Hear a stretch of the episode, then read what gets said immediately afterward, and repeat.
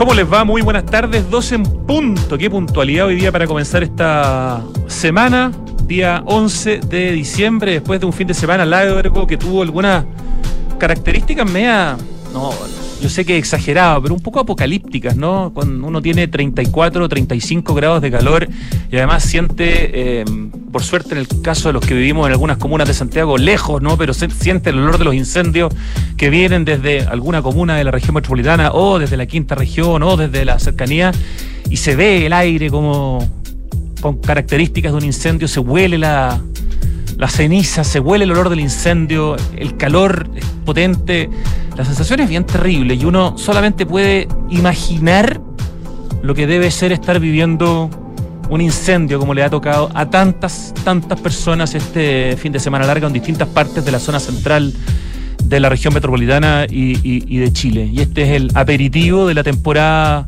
de incendios que vamos a tener con las temperaturas anunciadas, con la cantidad de maleza, sin cortar después de este otoño-invierno más abundante en lluvia. La verdad es que lamentablemente es la tormenta perfecta.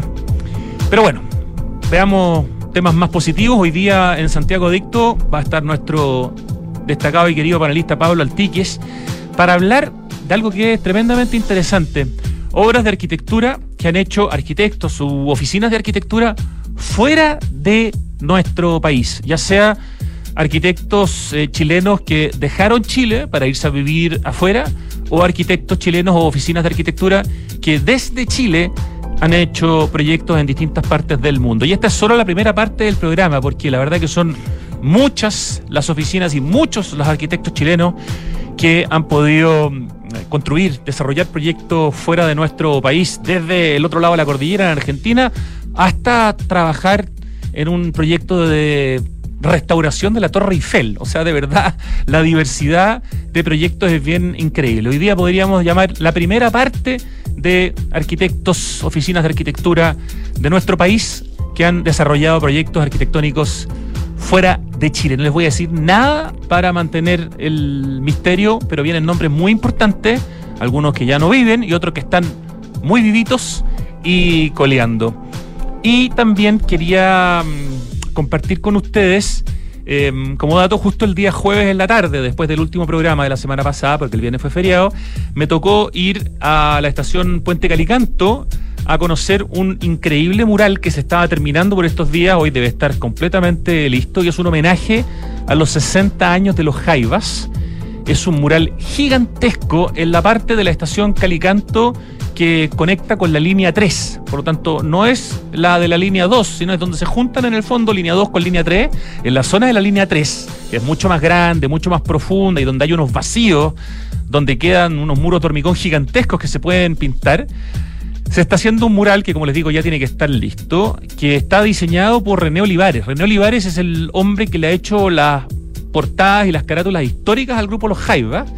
Él hizo el diseño de este trabajo y pintaron en el fondo en el metro distintos artistas, como por ejemplo el destacado Rodrigo Estoy o Joe Bacchini. Bueno, están todos puestos, todos los artistas, pintores están puestos en el post que hicimos ayer eh, en la tarde en el Instagram de Santiago Adicto y que tiene más de 10.000 likes y casi 100 comentarios, porque de verdad es un, es un mural de los importantes que hay en el metro de Santiago y eso que es nuevo, por el tamaño, por la belleza, por lo potente. Y además está muy entretenido porque pudimos estar en los andamios, entonces hay fotos de los pintores eh, trabajando eh, directamente sobre el mural. Vayan a darse una vuelta al metro Puente y Calicanto a ver esta obra de arte gigantesca, mire, no sé, casi 200 metros cuadrados este mural las felicitaciones, por supuesto, para el Arte Público en la curaduría y en la producción, para Metro Arte, de Metro de Santiago, que lleva tantas décadas llevando eh, el arte al metro y a todo el equipo de artistas y de pintores detrás de esta obra y por supuesto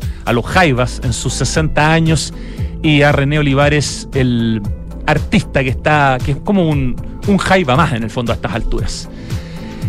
Ya, con esos datos, con esos adelantos, vamos a ir a la música, vamos a mm, retroceder al año 1979 para escuchar a Queen con Crazy Little Thing Called Love.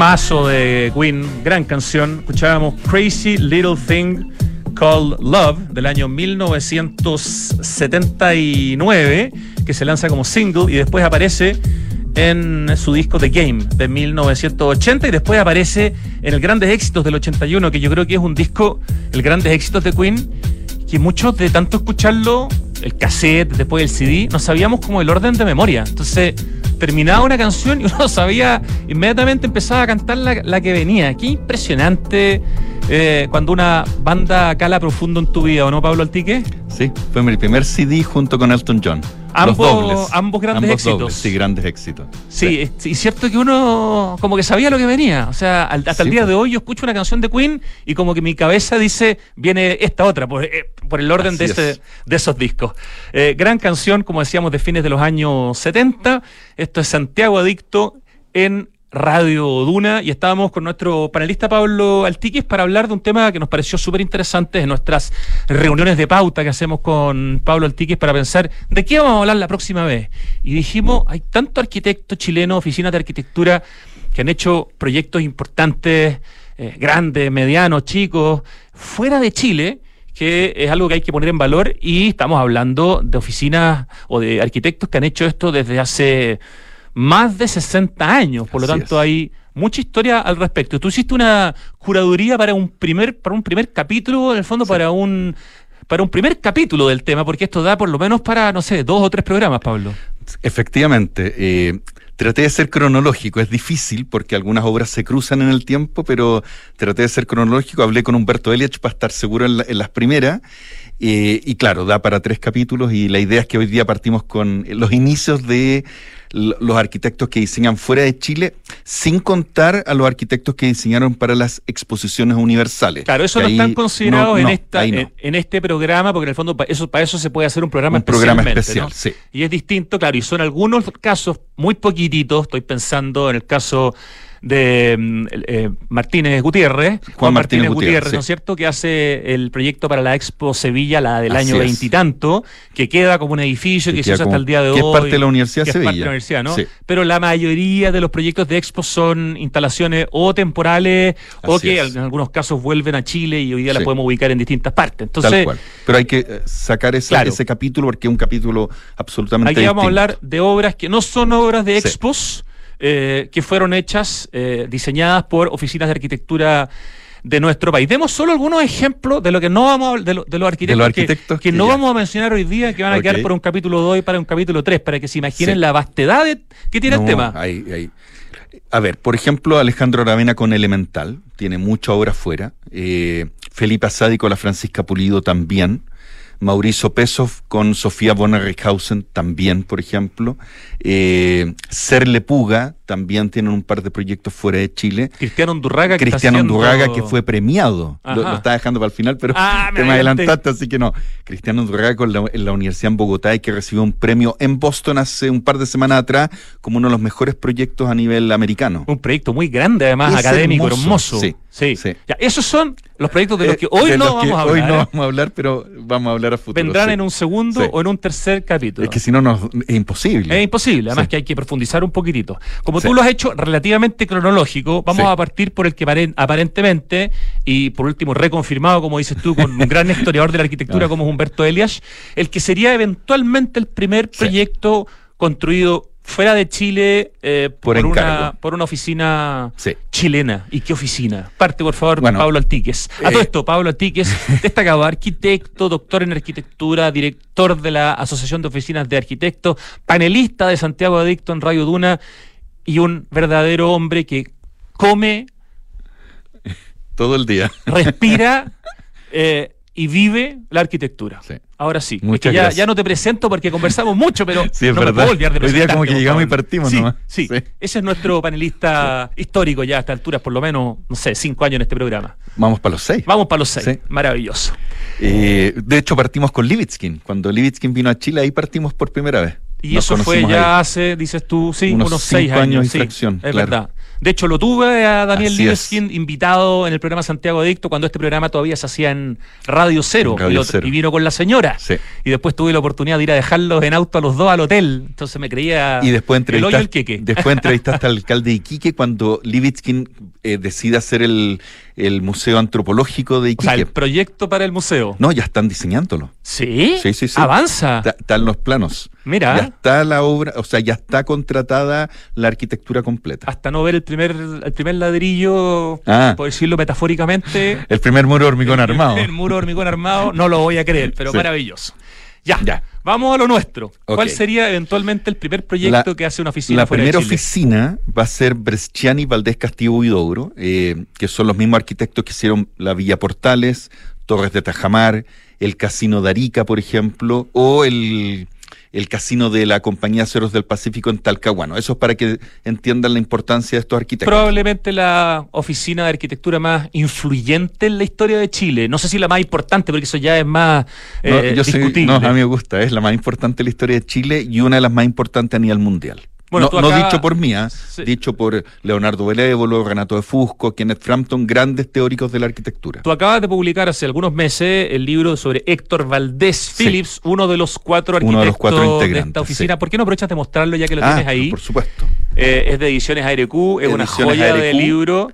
Eh, ha tenido mucha demanda en Eh, ARQ además. Sí. Se vende como pan caliente. Se ha vendido muchísimo. El título es Héctor Valdés, la instalación de la moneda en Chile, utopía y realidad. Estuvimos conversando hace unos dos meses aquí contigo y con Ramón Y con Valdés. Ramón Valdés. Los dos grandes Sí, protagonistas de este libro. Ramón también arquitecto y el mandante del libro y gracias a Ediciones ARQ que era Francisco Díaz y después la Stephanie Fell que permitieron que, que existiera. sí. Ya, entonces a propósito de Héctor Valdés y de su oficina, Brechani Valdés, Castillo, Castillo y Dobro, hay un proyecto de esta oficina Sí, fuera de Chile. Que es un, es un proyecto muy hermoso porque se llama el edificio Mingo, que queda en calle Florida, Buenos Aires, pues si alguna vez van a Buenos Aires, como ahora vienen las vacaciones, mucha gente viaja. ¿Está bien la foto que, Que está mostrando es nuestro gran director sí. audiovisual Lucho Cruce? Sí, tal cual. Y es un edificio muy hermoso de la familia Mingo, de Orlando Mingo, el de las zapaterías Mingo.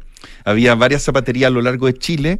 La más importante era la que quedaba en el edificio Overpower, el Overpower en Huérfano. Ahí estaba una de las zapaterías Mingo y al frente, por Huérfano, estaba la otra zapatería Mingo. Que hasta hace poco el edificio Overpower se consideraba el primer edificio de arquitectura moderna, Moderna en en la Chile. historia de Pero el Chile. otro día eh, leí un post de Max, eh, dame el apellido ¿Quién? de Max ¿Atria? Docomomo, Max. Max Atria. Atria. diciendo que ya se habían descubierto otros proyectos ante- Ah, sí, no anteriores al edificio No lo he leído el de, el de Max. Sí, sí, sí. Eh, así que aparentemente ya no es el edificio más antiguo de arquitectura moderna en Chile, el Overpower. Ese es de 1929, por, Claro, por si acaso. Y, y Max Sergio está en Francia. García Moreno. Sí. Sergio Larraín García Moreno y Jorge Artiaga, entre Exacto. los dos. Sí. El, el Overpower. Entonces Y- tú decías, ¿cuál es la relación entre el Overpower y el edificio que de Buenos estaba Aires? La, la- la familia Mingo eran como la misma familia, pero en dos áreas tenían las, las famosas zapaterías Mingo. Muy famoso. que las diseñaron todas las zapaterías Brechani Valdés Castillo y Ogro. Entonces Orlando Mingo, de la casa Orlando Mingo, que todavía queda la casa, pero está muy transformada, cerca de Escuela Militar, en el cruce de Apoquindo con Escuela Militar, al lado del, de un supermercado, eh, no me acuerdo si es el líder. Yo creo que es no, un es un Unimark, Sí, Unimark. sí, sí, sí. Casi frente al Unimark por la calle lateral, ahí está la casa Mingo. Eh, y él manda hacer este edificio en Buenos Aires, en calle Florida. Seguramente para renta, algo así, ¿no? es un edificio oficina y era, era una inversión. Ellos, em- Claro. las, las tiendas empezaron a crecer mucho. Ellos diseñaban los zapatos, iban mucho a las ferias de Milán y en Italia y eran uno de los grandes diseñadores de, de zapatos de, de la historia de Chile. Y ganaron muchos premios a nivel internacional por la, por la calidad de sus zapatos, entonces empiezan a hacer como exportación del producto. Y, y el edificio es muy hermoso porque además era muy novedoso en Buenos Aires, en calle Florida, que hoy día el paseo, porque eh, tiene una fachada que se abre y se cierra. Entonces habla de lo que es la, la arquitectura bioclimática, está como persiana sobre el, sobre el edificio. ¿Sabes tú si está la firma de los arquitectos cuando uno pasa por delante? No lo sé, no le, Ya. no le he sacado Digo, foto a la si uno va a Buenos Sí. Aires como para que Sí. ayude en la búsqueda. Pero si ven tu podcast, pueden ver la fotografía de- del, del edificio. Tienes toda la razón, está en la calle Florida. Sí. Habrá que buscarlo porque Florida es larga, pero hay que buscarlo y es del año 1959. Así es. Ahí está obviamente Muy- la, muy- la imagen. Muy joven para la época. sí. ¿Por, por qué también es tan importante este edificio? Porque es tres años antes de que la Universidad Nacional de Buenos Aires haga el libro monográfico de Bresciano y Valdés Castillo Ah, Huidobro. buen Entonces, ellos en el fondo conquistan Argentina primero. Argentina ve lo que están haciendo estos arquitectos chilenos, todo lo que han hecho en Chile, y les saca el número monográfico. que es el primer libro sobre esta Es oficina primer antes de libro. los que se hacen Claro. en Chile. El segundo lo va a hacer don Fernando Pérez Oyarzún en el 2006. Recién en el Sí, 2006. 44 años después. Y podríamos decir que tu libro de Héctor Valdés se suma un poco a esta Claro. saga, sí. ¿no? Eh, claro, vendría siendo como el tercero dedicado como a don Héctor Valdés y a gran parte de la oficina. Sí. Así como Gra- también. gracias a 40 personas. Acá me ayudaron 40 personas a hacer este libro. Sí, po. y de hecho hay textos de muchas de esas personas. 21 personas de, de, la- Exacto. de todos lados. Bueno, sobre Fernando Castillo Velasco también hay publicaciones Sí. importantes que ayudan a entender su, su, su contexto, su, su Claro, don. Fernando tiene una monografía de Somos Sur, que es una editorial colombiana, pero sobre la época de sus casas en La Reina, estos conjuntos habitacionales. Siempre, siempre se tiran broma que la primera época de don Fernando Castillo Velasco es Hormigón Velasco y la segunda es Ladrillo, Ladrillo Velasco, que eran las comunidades de La Reina. Pero tiene un muy buen libro publicado hace unos cinco años aproximadamente, Ediciones UC, que te muestra todas las facetas de, de, de Fernando Castillo, entrevistas También, a Fernando sí. Castillo, Es- qué es pasó en más su rol como intendente sí. de Santiago. Intendente, eh, primer rector democrático de la Universidad Exacto, Católica. Alcalde varias alcalde veces de la varias- Reina. Sí. Hay harta información. En cambio de Carlos Brechani, ¿hay algún libro, Pablo No. Altique? No, no es de don Carlos Bresciani, uno de los grandes, grandes también arquitectos. Sí. Él, él era un poco mayor y, y él entra justo en la época en que están haciendo Mata Biel y la Villa Portales, y ahí forman la sociedad. Claro, es el socio que ya entra más tarde Sí. a Brechani Valdés Castillo y Doro, pero es autor, por ejemplo, de esa increíble iglesia del bosque. El Bosque, Que claro. tiene una cierta reputación complicada porque Sí. ahí estuvo Caradima, pero la arquitectura no tiene la culpa de quien habitó Una la arquitectura. joya, porque es una manzana completa frente a la Plaza de las Lilas. y con unos trabajos al interior de algunos de los de Girolamo en pintura, es. no, es una maravilla de proyecto. Y del que me imagino hay menos todavía es Carlos García Vidobro, que es el único de los cuatro que no fue que no Premio ganó el Premio Nacional. Sí. Sí, Ah. una pena. Debieron habérselo dado o póstumo, porque a Carlos Bresciani le dan el Premio Nacional póstumo, y de los cuatro, claro, don Carlos Huidobro, Carlos García Huidobro no lo Y no asumo que no hay ningún texto importante No, sobre él era muy quitado bulla, muy introvertido y yo creo que eso afectó y también la visión de no entender que era la oficina de los cuatro. Claro. Absolutamente. Sí. Ya, entonces nuestro primer proyecto Sí. construido por una oficina fuera de Chile, la oficina Brechani Valdés Castillo y Dobro, y es un edificio en Buenos Aires, en la calle Sí. Florida del año 59. Vámonos a la segunda oficina que tiene más de un proyecto construido fuera de Chile. Est- Esta es alucinante. Yo digo que es alucinante porque e- e- esta oficina, que es Osvaldo Larraín y Jaime Larraín, junto con su socio que era Melvin Villarroel. Melvin Villarroel es un, un señor que viene de Bolivia a estudiar arquitectura en la Universidad Católica, se titula acá y lo acoge Osvaldo y Jaime Larraín a su oficina. Perdona, y- Melvin hace el primer caracol de los El leones primer caracol- con otros arquitectos. No, lo hace solo. ¿Solo? Ah. Melvin Villarroel es el primer caracol de los leones, este verde que ahora es blanco, Sí. en el paso bajo nivel. Se dice que el primer caracol en la historia de Chile, no a nivel mundial obviamente porque es Frank Lloyd Wright, pero también está eh, un Brugnoli que hace el mausoleo de la comunidad italiana, que también podría ser el, el- el- el primer caracol Claro, en la pero el historia de primer caracol comercial, Comercial el es de el los de los leones de. Melvin Y Villarroel. Melvin Villarroel era un genio que hacía todas las perspectivas para todos los arquitectos de los concursos nacionales, entonces era muy loco. Eh, de hecho, todas las perspectivas de la CEPAL para Emilio Duarte las hace Melvin. Villarroel. Era un Mira, eximio dibujante. Danos un poco de contexto Ah, ya, de, los, de los Larraín, porque también son autores de obras demasiado importantes de nuestra historia. Sí. Hay una AOA, la número 14, dedicada a Osvaldo Larraín y Jaime Larraín. La revista de la AOA. de la AOA, la número 14, eh, donde se cuenta gran parte de la obra de ellos, para que uno entienda la envergadura, ellos hicieron la Villa Frey junto a Diego Balmaceda. Esa obra impactante. Villa Frey por concurso nacional. Claro. Uno de los proyectos más grandes de la historia a nivel de habitacional y que se mantiene impecable hasta el día de hoy. Impecable. O sea, la gente lo cuida cualquier cantidad y no lo han pintado, se mantienen los mismos colores. Su plusvalía solo aumenta. Así Ahora es. que tienen metro en la puerta más encima. Tienen metro en la plaza, imagínate. eh, con casas de un piso, casas de dos pisos, las torres y los, los bloques de departamentos duplex. Mucha gente no sabe que las casas también son parte del Todo el conjunto. y son muchas. ¿Sí? eh, pero claro, los más desconocidos son los edificios de la Villa Frey. Y los dos más famosos de, de- de nuestro país son el que queda frente al Cap Ducal en Viña del Mar, que es el edificio que es de colores con muros inclinados amarillo, celeste y blanco. Debe ser, perdón, uno de los edificios más fotografiados de Viña. Sí, sí, sí. Y el otro es el de Paseo Huérfano, al lado de Tribunales, que también tiene los balcones amarillo, celeste y blanco. Exacto. El edificio Huérfano. Esas serían las que tres está obras cerca más de Teatinos, conocidas. entre Teatinos, compañía, por ahí. Sí. Y ellos, eh, ellos, ellos hicieron muchos edificios en, en la historia de Chile, o sea, decenas. Eran una de las oficinas más grandes y prolíficas de la historia de Chile. También trabajó en esa oficina don Juan Galleguillo, quien me ayudó mucho a rescatar su, su historia. Y que es el autor de una casa, la casa del Cerro San Luis. en el Cerro San Sí, Luis. Donde él todavía vive. Una casa Sí. con formas orgánicas, sí. eh, bien impresionante. Es alucinante. futurista. Siempre va a ser futurista, aunque vayas pasando el Es tiempo. que es increíble Sí. esa casa, Alucinante. es única en la historia de Chile. Bueno, y Osvaldo y Jaime Larraín, eh, cuando asume Salvador Allende como presidente, se van de Chile. El último proyecto que hacen antes de irse de Chile va a ser un conjunto habitacional que queda en Lyon con Carlos Antuna. Y se van de Chile y se van a Madrid, a, a- a la vida, sí. Bueno, Eh, a buscar oportunidades a buscar que oportunidades, evidentemente en ese sí. momento en Chile no iban a encontrar. Así es. Bueno, y el hermano Jaime Larraín en ese momento pololeaba con la viuda, oh, perdón, con la recién separada señora Rockefeller. De- había pasado a ser una de las mujeres más ricas del planeta. Entonces, pero ella, ellos estaban pololeando en Marbella.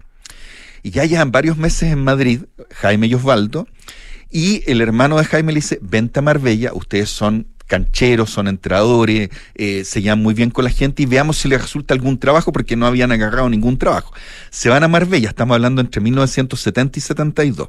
Y, la y ella había instaurado el concepto de las famosas fiestas del jet set. Entonces iban todos los actores de Hollywood, eh, iban todos los jeques árabes, los grandes millonarios a las fiestas de la señora Rockefeller en Marbella. En Marbella, España, por Marbella. España. Bueno, y viene la crisis del petróleo con la OPEC en 1972 y los jeques árabes, donde antes ya eran multimillonarios, con el aumento del precio del petróleo, estaban literalmente con decenas de miles de millones de dólares sin saber en qué invertirlo, porque el mundo árabe invierte muy bien el dinero. Di- Se ha dicho de paso lo que es Dubái y Emiratos Árabes. Y le dicen a estos dos arquitectos que eran como raros en las fiestas del jet set, ¿qué hago con esta plata? Y ellos inventan el concepto del resort a nivel mundial. Entonces, es una locura como dos arquitectos chilenos que se van a principios de 1970. Que no habían hecho ningún resort, supongo, Nunca. antes de Chile, no, ¿no? No, no, O no sea, existía la palabra resort. Claro, ni nada parecido. No existían a eso.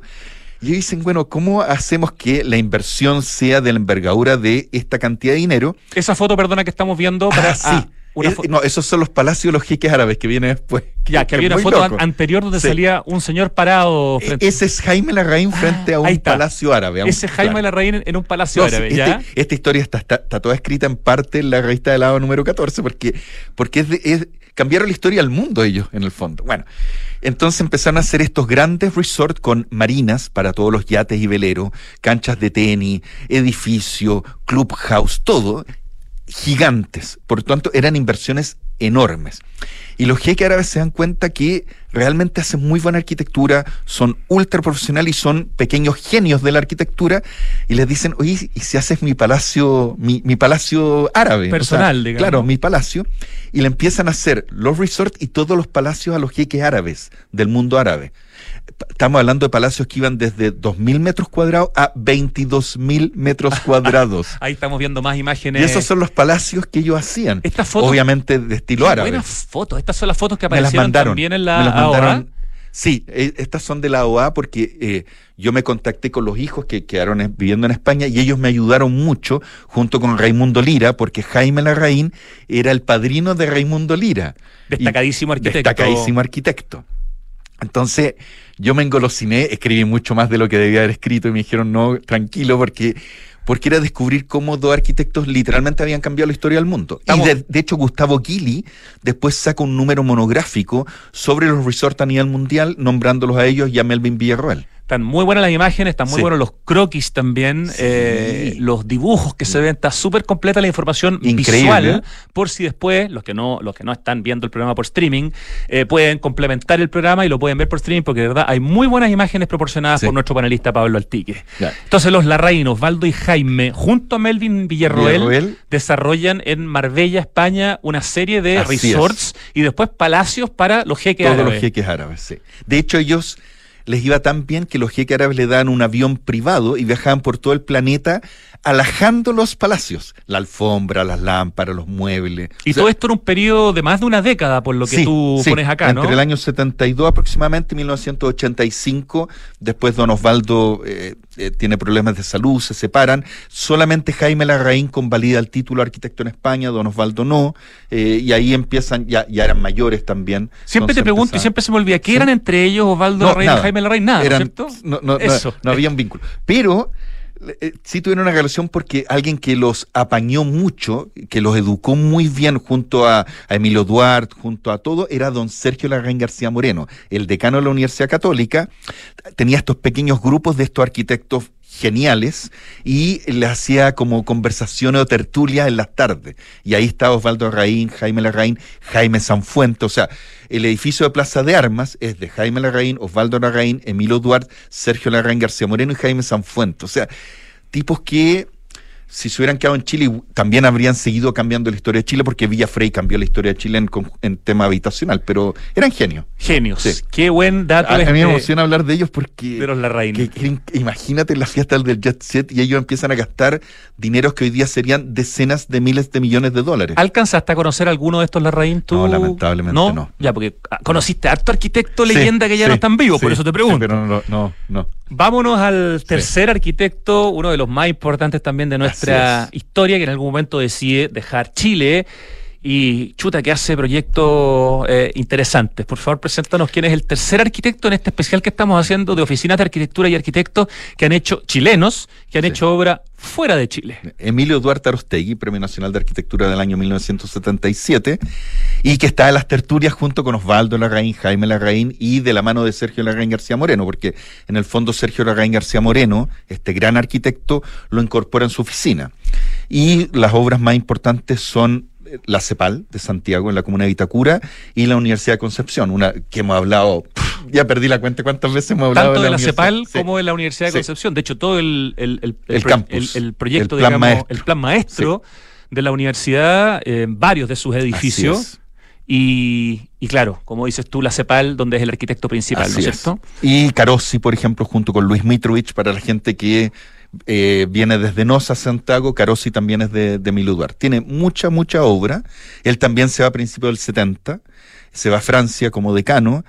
Y eh, él establece o entabla una amistad muy grande a nivel político. Uno de sus grandes, grandes amigos fue François Mitterrand, el, el presidente de Francia. Y, ¿Y por qué digo que es tan importante lo que han hecho estos arquitectos? Porque de todo el planeta, él va a ser el arquitecto que eh, restaure la Torre Eiffel. Mira, por favor. O sea, imagínate el honor. Eh, cuando digo el honor es que uno le, le puede preguntar a cualquier persona de cualquier país del mundo, desde, al- desde Turquía, Canadá, Japón, Inglaterra, Rusia, si conoce la Torre Eiffel y la conoce. Es como la Ópera de París, las pirámides de Egipto, eh, la muralla china, y, y él la restaura. Eh, eh, probablemente es un tipo de proyecto para el cual hay que ser muy bueno y al mismo tiempo tener vínculos políticos, ¿no? Porque quien Sí. se mete a la 1900 Torre Eiffel... Y, y tiene- 1980. O sea, un Emilio Duarte en plena etapa de su madurez como arquitecto. Y, un, tema patrimonial que era, eh, que era muy complejo, porque Emilio Duarte era un arquitecto moderno. Eh, para, para los que nos están escuchando, Emilio Duarte sale a la Universidad Católica y se va a, becado a Harvard y su profesor en Harvard, el gran arquitecto Walter Gropius, que era eh, uno de los directores de la Bauhaus en, en, en, en Alemania. Entonces, llegar a restaurar la Torre Eiffel con la responsabilidad que significa es como gigante. Y básicamente es una restauración que tiene que ver como con sacarle cosas, como limpiarla un poco. La ¿no? limpió y modificó algunas partes estructurales porque originalmente la Torre Eiffel, que medía 300 metros de altura, todos los pernos eran se colocaban a rojo vivo. Entonces, con las dilataciones de, de la, de la mañana y la noche, algunos pernos salían volando y podían matar a un ser humano porque son pernos que empezaron, no sé, 3 kilos, 2 kilos, a, a 300 metros de altura y cayendo a 9,8 por segundo es cototo. Mira qué lindas imágenes de la Torre Sí. Eiffel que pone nuestro. Eh, la Torre Eiffel fue eh, el, el gran edificio para la Exposición Universal de 1889, donde nosotros tenemos el, el museo de que el está actual, en la Quinta Normal. el actual museo El Artequín, Artequín. que antes fue el Museo de la Aviación y que se trajo en barco desarmado, Desarmado. desde París. Hoy Sí. día no tenemos ni proyecto para la Expo Mundial de Kioto. No, Eh, qué vergüenza. eh, en algún momento sí eres que muy hacíamos- amable con la palabra sí que vergüenza. hacíamos bien las cosas, ¿no? Eh, una palabra muy amable, vergüenza. Y en la última expo, en la de Dubai, Sí. en vez de hacer el proyecto que habían galpón, ganado Milan Radic Sí, con Cecilia Cecilia, Puga Puga, y Alberto y- Moleto. y, Y- Albert- Paula, Velasco, Velasco. y Paula Sí. Velasco, eh, Lo desecharon como concurso Nos nacional. prestaron una ferretería, Sí. una especie de container eh, gigante. eso es cuando un país pierde, pierde el norte a largo plazo. Es cuando no son estadistas y se piensa en el momento y no en el futuro de lo que representa un país y la tradición de nuestro país en la exposición universal. ¿eh? Eh, Juan Martínez Gutiérrez, sé que no íbamos a hablar de eso, pero Juan Martínez Gutiérrez en Sevilla, José Cruz Valle con Germán del Sol en la Expo Sevilla 1992, donde la madera que hoy día es tan importante en nuestro país marca un precedente histórico y le ganan a Tadabando con el pabellón de Japón.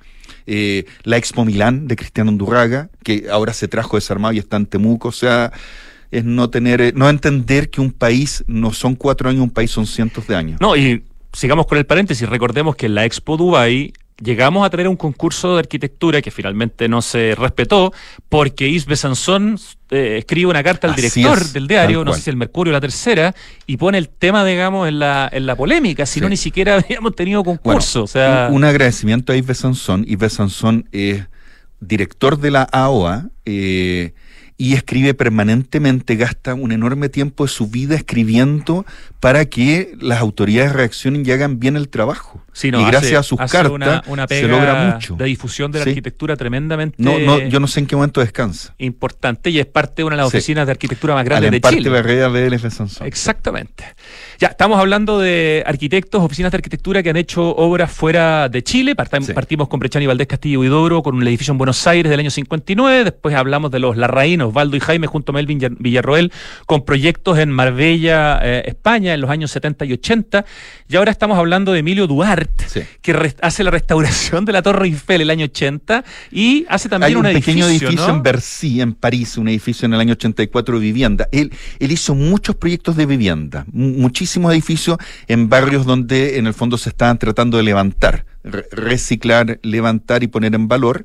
Eh, y, y de hecho, eh, uno de los encargos que va a hacer el, el- el Louvre como museo no lo va a querer Emilio Duarte porque está lleno de trabajo desde el punto de vista de vivienda. Y entonces él recomienda un Él le amigo, ¿no? recomienda a Ion Ming Pei, que fue su compañero de estudios en Harvard cuando él era estudiante. más conocido como IMPI.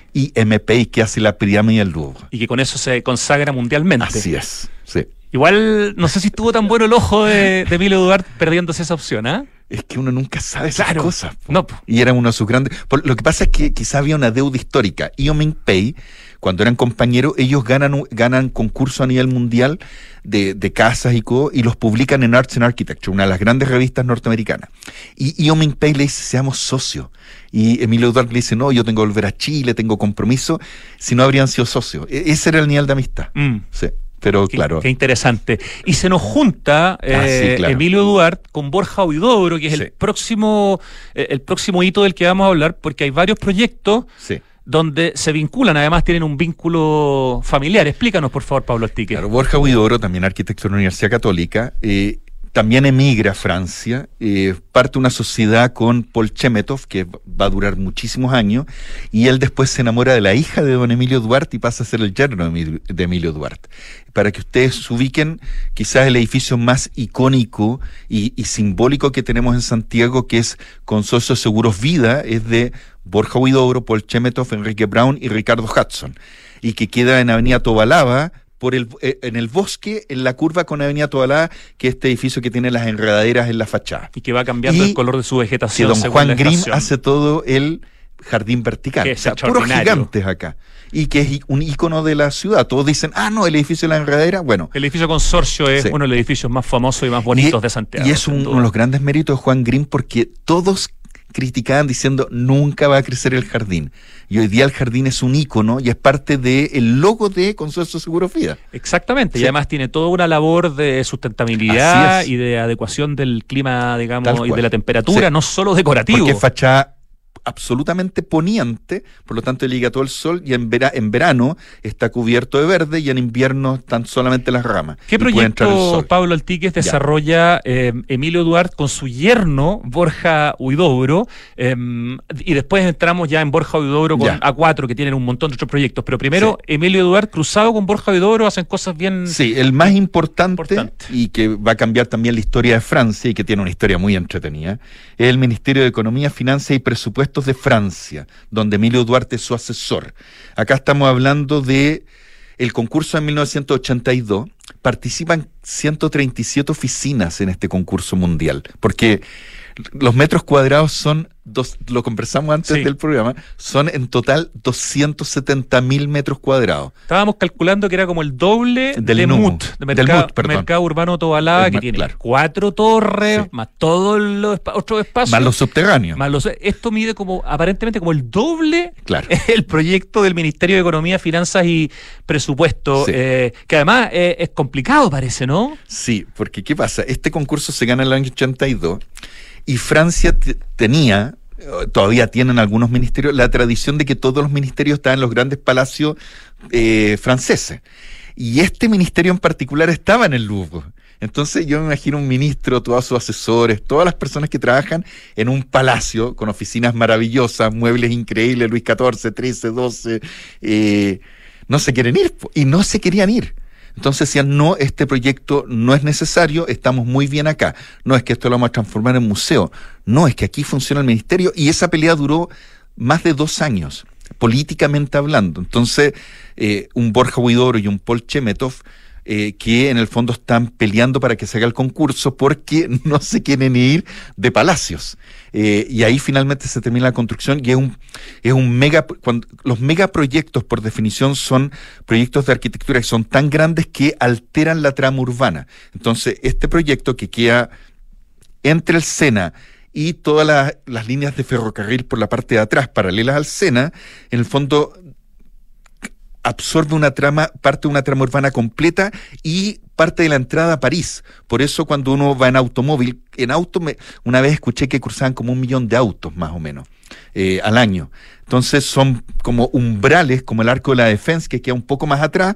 Entonces son umbrales para llegar de un lugar de París al otro. O sea, sin duda, eh, este es uno de los proyectos hechos por arquitectos chilenos fuera de Chile más El- más de importante. todo, probablemente en, Sí. en tamaño, en el más importante en la historia de Chile hecho fuera de Chile. El Ministerio de Economía, Sí. Finanzas y y Presupuestos además- de Francia, en París. Y además con la osadía de que las dos patas que sujetan el remate del edificio tocan el Sena. Nunca antes visto tampoco. Entonces fue toda un- una polémica, pero ¿por qué tocan el Sena? ¿Pero por qué este edificio? La trama urbana, estos pórticos tipo umbrales donde pasan todos los autos, pasa el tren, todo eso. En la Embajada de la India, Ah, que, sí. que hace Borja Huidobro, ahí hay un vínculo con Duarte, pero con otro Duarte, Sí, el hijo. el hijo de que, Emilio Duarte. que yo somos bien amigos con Emilio Duarte Echeverría. ¿Por qué somos muy amigos? Porque él vino a Chile y cuando estábamos haciendo el libro de premios nacionales con ediciones Babieca, con la Bárbara Vicuña, lo entrevistamos y nos contó como toda la vida de su papá para entenderla bien. Oye, ese es muy buen regalo de Navidad, el premio, Premios Nacionales de Mira, sí. Arquitectura y Premios Nacionales de Ingeniería Así de es. Editorial Babieca. Yo encuentro que extraordinario regalo de Navidad. Y quedan poco, ¿ah? Eh, entonces, es el libro, Premios Nacionales y el de Ingeniería, en que lo pueden comprar por internet, que es www.edicionesbabieca.com. Ya, pasamos el, Sí. el dato muy Sí. eh, ad hoc y tú nos estabas hablando de este proyecto que hace Borja Huidobro con Emilio Duarte Echeverría, ¿no es cierto? Hijo de Emilio Duarte, que es la embajada, la de, Francia en India. en un la India. proyecto hermosísimo. Cuando digo hermoso es porque es un pequeño palacio con jardines que lo rodea. Pero lo que estamos viendo ahora en imágenes es el Ministerio. Ministerio de Economía. Sí, es el ya, Ministerio de perfecto, Economía. que era, que era Sí. muy importante tenerlo como, como imagen referencial. Economía, finanzas y presupuesto. Y esta embajada son, eh, es como un palacio cuadrado con todo el tema de la sustentabilidad, que hoy día se llama sustentabilidad, en ese tiempo era la arquitectura bioclimático, por el clima indio, entonces, y también por concurso. ¿Y, y, y por qué es tan importante esto? Porque muchas, en ese tiempo la Universidad de Chile y la Universidad Católica eran muy competitivas en concurso, entonces todos estos arquitectos que se van de Chile están acostumbrados a concursar. Y les va muy bien porque además de ser brillante, tienen como el músculo de saber cómo concursar. Entonces, ellos conquistan muy fácilmente el resto del mundo. Ahí está la embajada. Mira, Ahí cuando uno embajada, cruza por sí. este espejo de agua, llega al edificio principal, un, un estilo un poco postmoderno porque es simétrico en la composición. No había visto nunca esa, ese edificio, fíjate. Primera vez Eh, que lo veo. Muy hermoso, sí. La embajada de Francia en la India de Borja Huidobro con Paul Chemetov y colabora Y Emilio Duarte Duarte. Echeverría, Sí. hijo del gran Emilio Duarte Arostegui. Entonces, ¿qué pasa? Siempre a nivel mundial, todos los arquitectos están acostumbrados a, a nivel de eh, en la historia del mundo, ¿ah? en la historia moderna del mundo, me refiero a principios de 1900, en todos los países los arquitectos concursan mucho y se van de los países por guerra, la Primera Guerra Mundial, la Segunda Guerra Mundial, y hacen muchos proyectos fuera. Pero los arquitectos chilenos venían con un músculo como más aperrado y, y ganaban muy bien porque hacían muy buenas presentaciones y estudiaban mejor el programa. Ya, y ahora podríamos linkear a Borja Ah, Huidobro con A4, Sí. que es esta oficina de arquitectos. Yo no sé si la palabra jóvenes, pero para mí son eh, muy jóvenes, digamos, Sebastián Di Girolamo, Cristian Valdivieso, Germán Segers. Deben andar en su, no sé, 50 a fines de Yo creo que todos están entre los 55, 54 y bordeando los 60 más o menos. Unos lolos. Unos lolos. Unos Sí, lolos. Ya, cuéntanos un poco de Ya. A4 con Barjo de Oro, porque han construido una cantidad de metros Es cuadrados, gigante. pero impresionante. Sí. Y claramente no solo en Chile, por eso estamos hablando de ellos. Sí, eh, yo les yo les he seguido la pista de toda la vida a ellos, de todo, de toda la vida. eh, porque eh, hace muy buena arquitectura. Siempre me gustó Borja y A4. Eh, ellos deben tener entre Avenida El Golf, el Golf o Isidora Gonechea y Pasadito el Cantagallo cerca de treinta y tantos edificios. Todos Eh, a cuatro con Borja. todos a cuatro con Borja Huidobro. Eh, están construyendo en varios países, yo aquí puse algunos, Argentina, Bahrein, Brasil, Dubái, Abu Dhabi, Egipto, Finlandia, Italia, Panamá, Perú, Arabia Saudita y últimamente en Bolivia, que no lo puse porque los acabamos de publicar en la revista número eh, 48 de la AOA. En la última agua la publicada. última AOA publicamos eh, un edificio que hacen en Santa Cruz, Bolivia, que es A4 con Borja Huidobro, un, un megaproyecto también, muy parecido al MUT, ah, perdón, al, al mercado urbano Tobalaba en cuanto Sí, a dimensión MUT, urbanística y todo, sí. Entonces, claro, ellos hacen un muy buen gancho a mediados de los 90, eh, A4 con Borja Huidobro, y Borja Huidobro siempre eh, en Francia viviendo, ellos acá en, en Santiago, y don Borja siempre viaja. El último viaje eh, hizo una charla en la Universidad Católica. Eso fue este año. Este año, sí. Sí, Sí. me acuerdo, fue... Sí. Gracias, gracias a Emilio Lacerda, porque Emilio Lacerda me llama y dice, pucha Pablo, como yo vi a ver a don Borja con, eh, con, eh, con eh, ¿cómo se llama? Con Humberto Eliach, eh, Emilio Lacerda, ex subsecretario de las Culturales y el Patrimonio, me dice, ya, pues al tique, logra que don Borja venga a la Católica y que lo llamo de un día para otro a la Católica y se llenó la Católica y ahí con toda, toda su historia. Sí. Notable, notable. Un, un monstruo de la arquitectura. Y bueno, y entre ellos han hecho aproximadamente casi, yo lo anoté por ahí, eh, Tres millones y medio de metros cuadrados Claro, construidos. 3 millones y medio y cerca de 150 proyectos aproximadamente. O sea, Es- solo en Santiago deben tener 50 edificios, calculo No, yo. más, Más, más. Sí, es que tienen muchísimo. Yo, yo Bueno, la Quinta Vergara, por La ejemplo, Quinta Vergara, la hicieron completamente ellos, entre Sí, otros proyectos. Los bancos de crédito e inversiones que son obras maestras. El que está en Alcántara postuló a los MCHAP Awards. eh, el MCHAP es un premio que da al mejor edificio de toda América, el Illinois Institute of Technology. Ese que parece sostenido en el aire, ¿no son cierto? ocho pisos que Claro. cuelgan desde, y que hemos hablado de ellos, que cuelgan desde el aire. Y ellos hoy día, ellos antes estaban detrás de esta- el tiramisú, esta pizzería. Estaban en la Sus calle de oficinas. atrás, sus oficinas. Y después, después de la pandemia, se cambiaron a la calle Curva, que queda detrás de la iglesia de, el, de Avenida El Golf, del Golf. No, no sé cómo se llaman. Nuestra Señora Rosario puede ser o no. No me acuerdo el nombre de la pero es iglesia, una calle pero- curva detrás de la Que de iglesia. hecho tiene una fuente de agua que también Sí, está que diseñada también es por de ellos. Borja Borja con A4. con A4. Claro. Y eh, en, el- en las oficinas de ellos, por si alguna vez alguien, algún arquitecto, alguien quiere ir a conocerlo, es un edificio que ellos hicieron y todos los jardines de atrás, ellos están bajo tierra.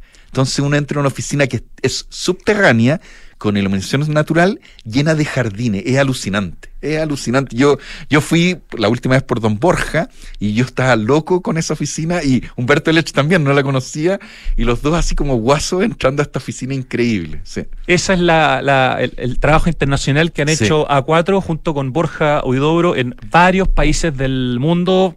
Y tú pusiste aquí algunos ejemplos: la Torre Capricornio en Dubái, eh, las oficinas centrales del banco, de un banco en, en En Abu Abu Dhabi. Dhabi. Eh, realmente Y, y uno que es lo más importante. de esta oficina. Sí, el más importante también es el Museo Nacional de Historia Natural de París, de Borja Huidobro y, y, Paul Chemetov. O sea, pesca un edificio antiguo, lo restauran y hacen el museo de. Pero eso es Borja antes de asociarse con A4, digamos. Eh, es, es antes de asociarse. es Borja sí, con Paul con Chemetov. Paul Chemetov. Perfecto. Por si al- cuando la gente va de turismo, van a ver que el de historia natural es de un chileno. Sí, no, la cantidad de proyectos importantes de Borja Huidobro en París no tiene, digamos, discusión. No.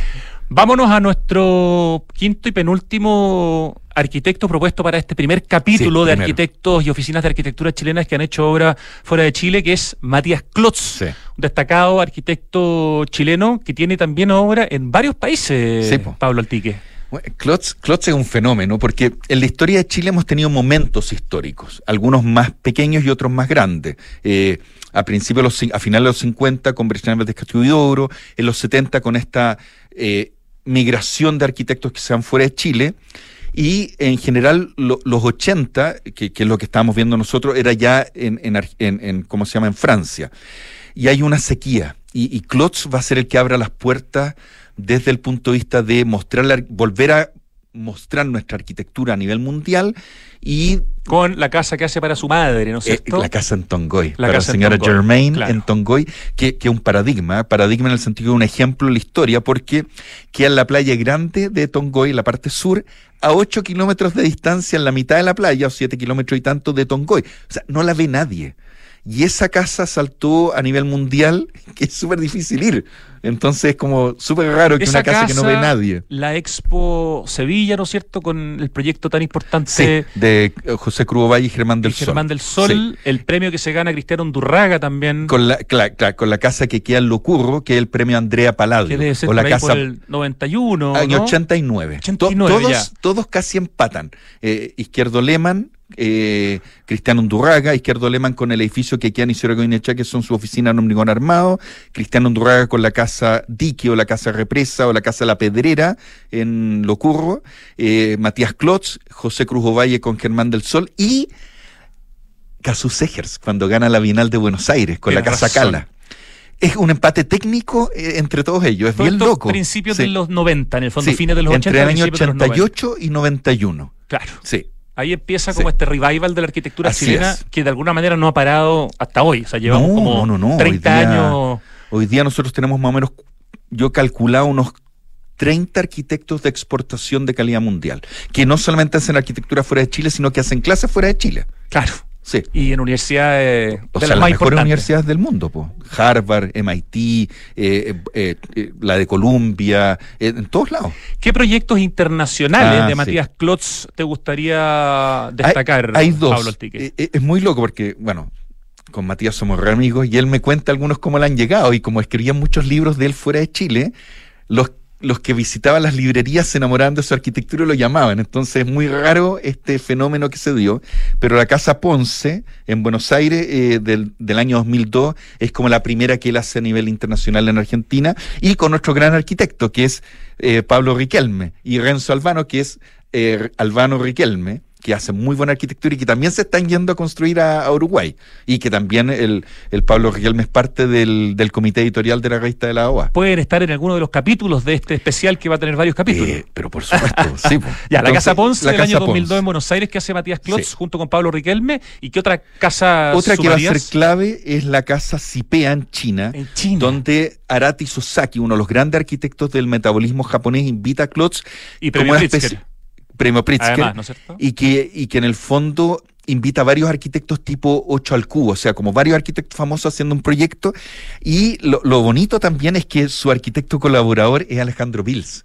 que hoy Eh, día que es Bills Lion. la- el esposo de Loreto Lyon, Lyon Bills, y que hacen grandes arquitecturas y que ganaron el premio Oscar Niemeyer por la municipalidad de Nancagua. de Nancagua, que la fui a conocer. Gran oficina. Sí. Bills Lion. Pero fíjate, en el fondo, como Alejandro Bills hace casi 20 años atrás está ya eh, mostrando para dónde va su. Bueno, y al mismo tiempo el Reto Lion estaba trabajando, no sé si era Con- ese- con con Smilan Radic, así sí. que cada uno Sí. viene de, de una muy buena... Pésimamente formados los dos. Sí, súper mal.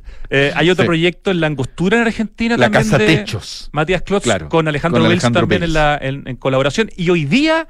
Matías Klotz está construyendo en China. Hoy, Está ¿no? construyendo en China junto con eh, Rodrigo Duque Mota un mega edificio. ¿ah? Sí, también. estuvimos conversando con Rodrigo Sí, Duque. Mota de eso mismo acá se, hace se algunos demoró meses. 10 años más o menos en que este proyecto viera la luz. Es un mega proyecto en altura, una torre con una placa comercial completa.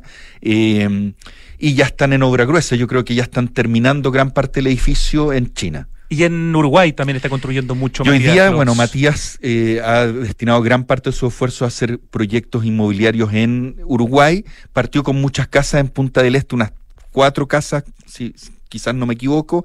Está ampliando la cantidad de casas, pero está haciendo dos edificios residenciales en, un- en Montevideo de vivienda, de edificios de uno y dos dormitorios y edificios que tienen oficina, centro comercial y, y ¿cómo se llama? Y vivienda. Bueno, en estos recorridos y clases de arquitectura contemporánea que hace la Baukunst Academy liderada por Sí. Iñaki Volante, Sí. eh, han ido ya dos veces por lo menos a Uruguay A con Matías con Klotz, Matías Klotz, a hacer sí. el recorrido de arquitectura uruguaya y de algunos proyectos de Matías que están o en desarrollo o determinados. O Claro, sea, Klotz hoy día es como el gran arquitecto que, que ha captado la, la comunidad uruguaya para hacer arquitectura.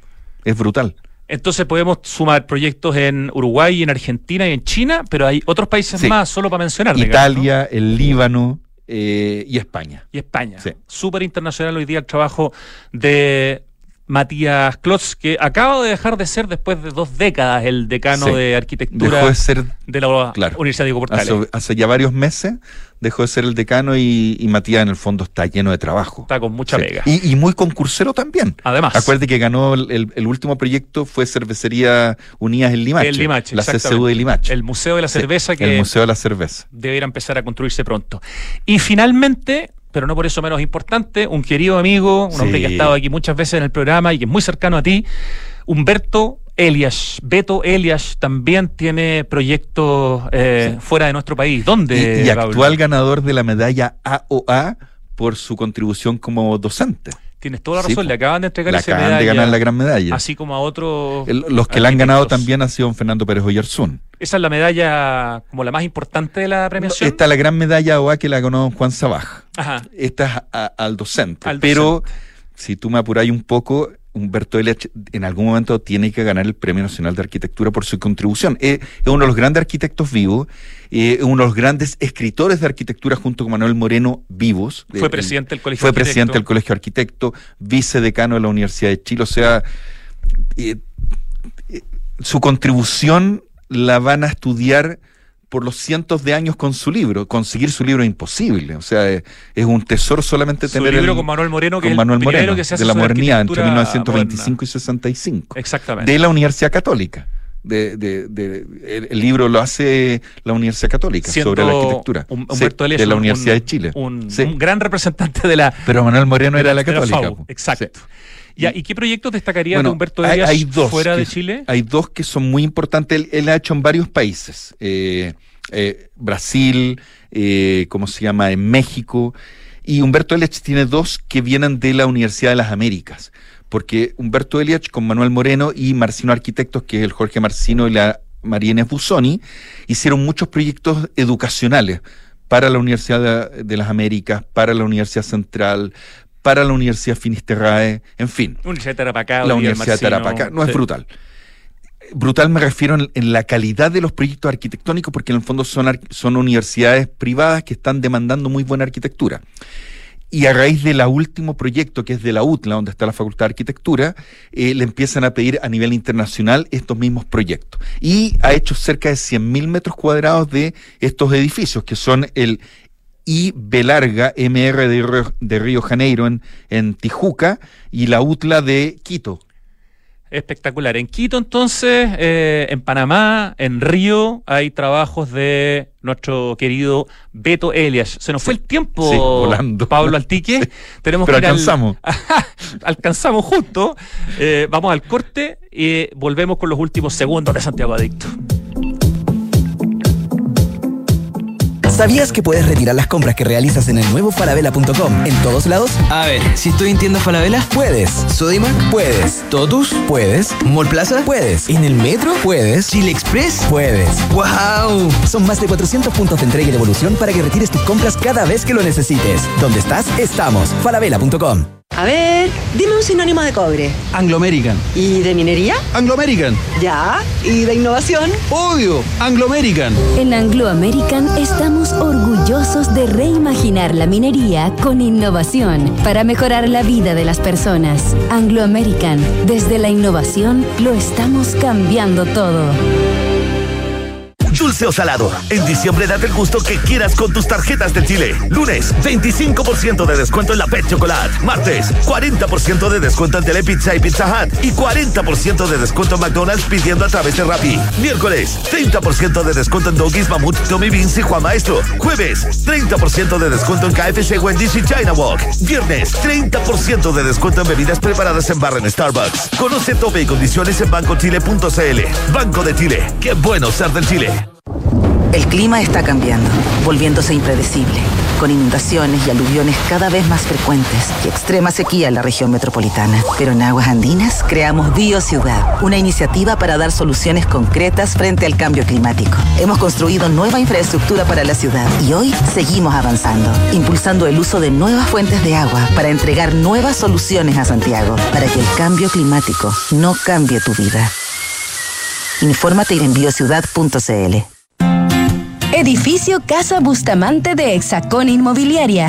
Es lo que estás buscando para invertir con entrega inmediata. Compra hoy departamentos de uno y dos dormitorios desde 2.990 UF en Ñuñoa. Aprovecha los increíbles beneficios de comprar con Smart Invest en hexacon.cl. Dime, Felipe. Jefe, le tengo mala noticia. Se nos cayó el crédito automotriz. Parece que la flota ya no va. ¿Cómo ya no va? ¿Y qué hacemos ahora? Manéjate con Quinto One Business. Quinto One Business. Interesante. Sí, suscríbete a una flota Toyota por uno, dos o tres años y olvídate del pie, permisos, mantenciones y seguros. Conoce más y suscríbete en quinto-mobility.cl. En Megacentro damos espacio porque sabemos que así llenamos de vida a los barrios. Por eso creamos infraestructura que combina bodegas, oficinas, comercio y áreas para actividades culturales con el fin de promover el encuentro de nuestros vecinos y aportar a la ciudad. Somos Megacentro, líder en el desarrollo de soluciones de bodegaje a la medida. En la Finis creemos en integrar para transformar, porque la excelencia se logra integrando a la academia, las demandas del nuevo mundo, donde la sostenibilidad es una preocupación de todos. La carrera de Ingeniería Comercial cuenta con un sello en sostenibilidad.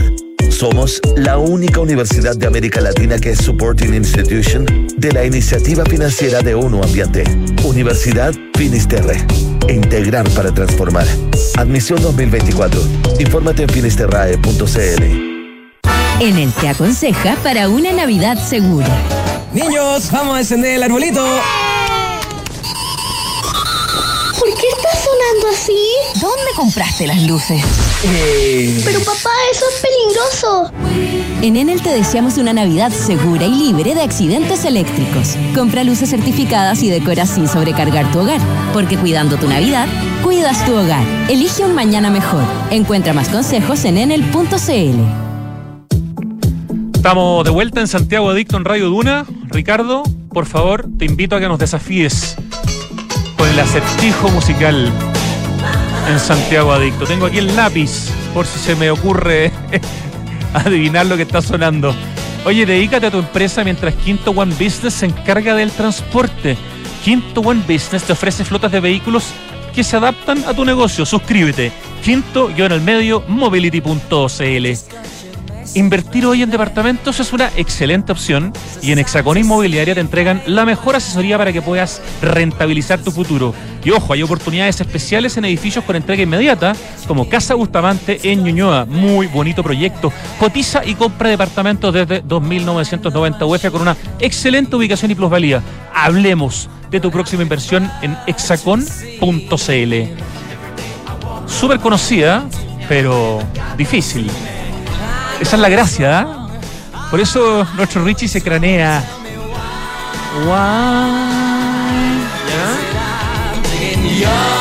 Chuta, no tengo idea.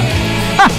Open te trae una nueva forma de celebrar la Navidad. Con Emma y una Navidad para todos, una historia llena de misterios, de travesuras y un regalo sin nombre.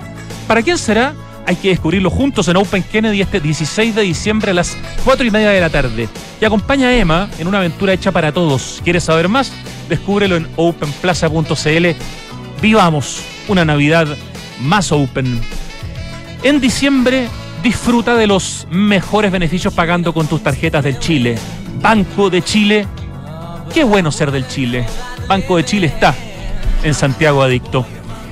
Con el más amplio portafolio de soluciones de infraestructura para centros de distribución y bodegaje, Megacentro es líder en rentas inmobiliarias industriales, con presencia en todo Chile, en Perú e incluso en Estados Unidos. ¿Quieres saber más? Te metes a megacentro.cl, ahí puedes ver centros a la medida que hacen en Megacentro, como el de SMU en Concepción, o el de Aeroparque en Pudahuel, o el que hicieron para L'Oreal en San Bernardo, o el que hicieron para Soprole en Renca megacentro.cl.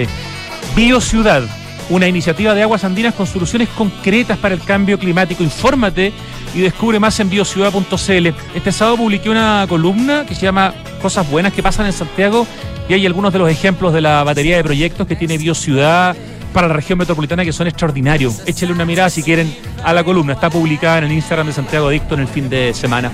¿Qué pasó? En Enel buscan cuidarnos y mantener nuestro suministro continuo. Por eso, si sabes de hurto de cables que haya generado corte de electricidad en tu barrio, lo puedes denunciar de manera anónima al 600-696-0000. Ayúdanos a evitar esta práctica ilegal y a mantenernos seguros. Enel está en Santiago Adicto. En la Finis forman en la excelencia. La carrera de ingeniería comercial tiene un sello bien especial en sostenibilidad. Es la única universidad de América Latina que es Supporting Institution de la iniciativa financiera ONU Ambiente.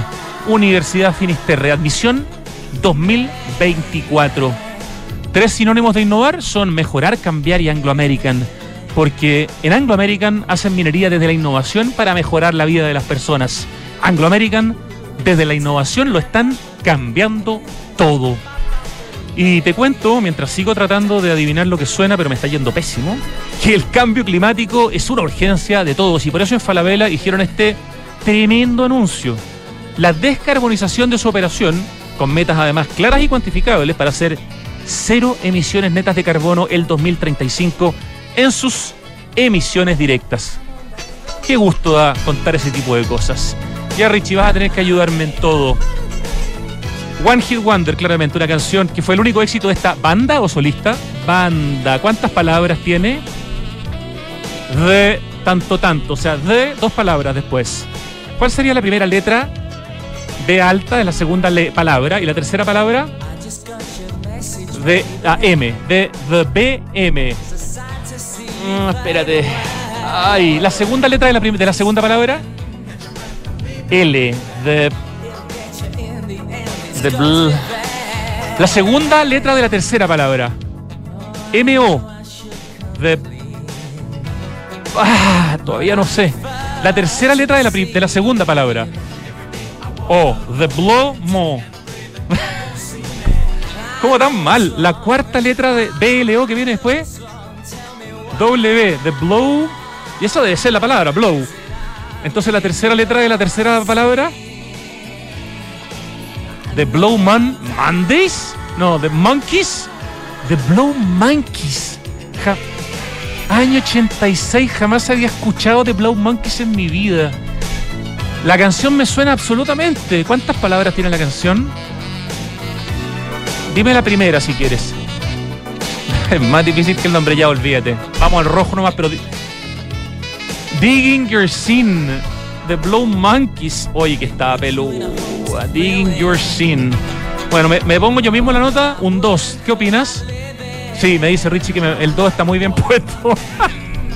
Solo me puse la nota hoy día porque encontré que era para la peor nota posible. The Blow Monkeys, Digging Your Sin. Año 86, One Hit Wonder, 3 de la tarde con 5 minutos. Me voy con un 2 partiendo la semana. Pero tuvimos a Pablo Antique en el escenario, así que eso lo compensa. En el escenario, digo yo, en el estudio. Gracias, Richie, a todo el equipo que hace posible este programa. Ahora llega Tardes Duna. Chau.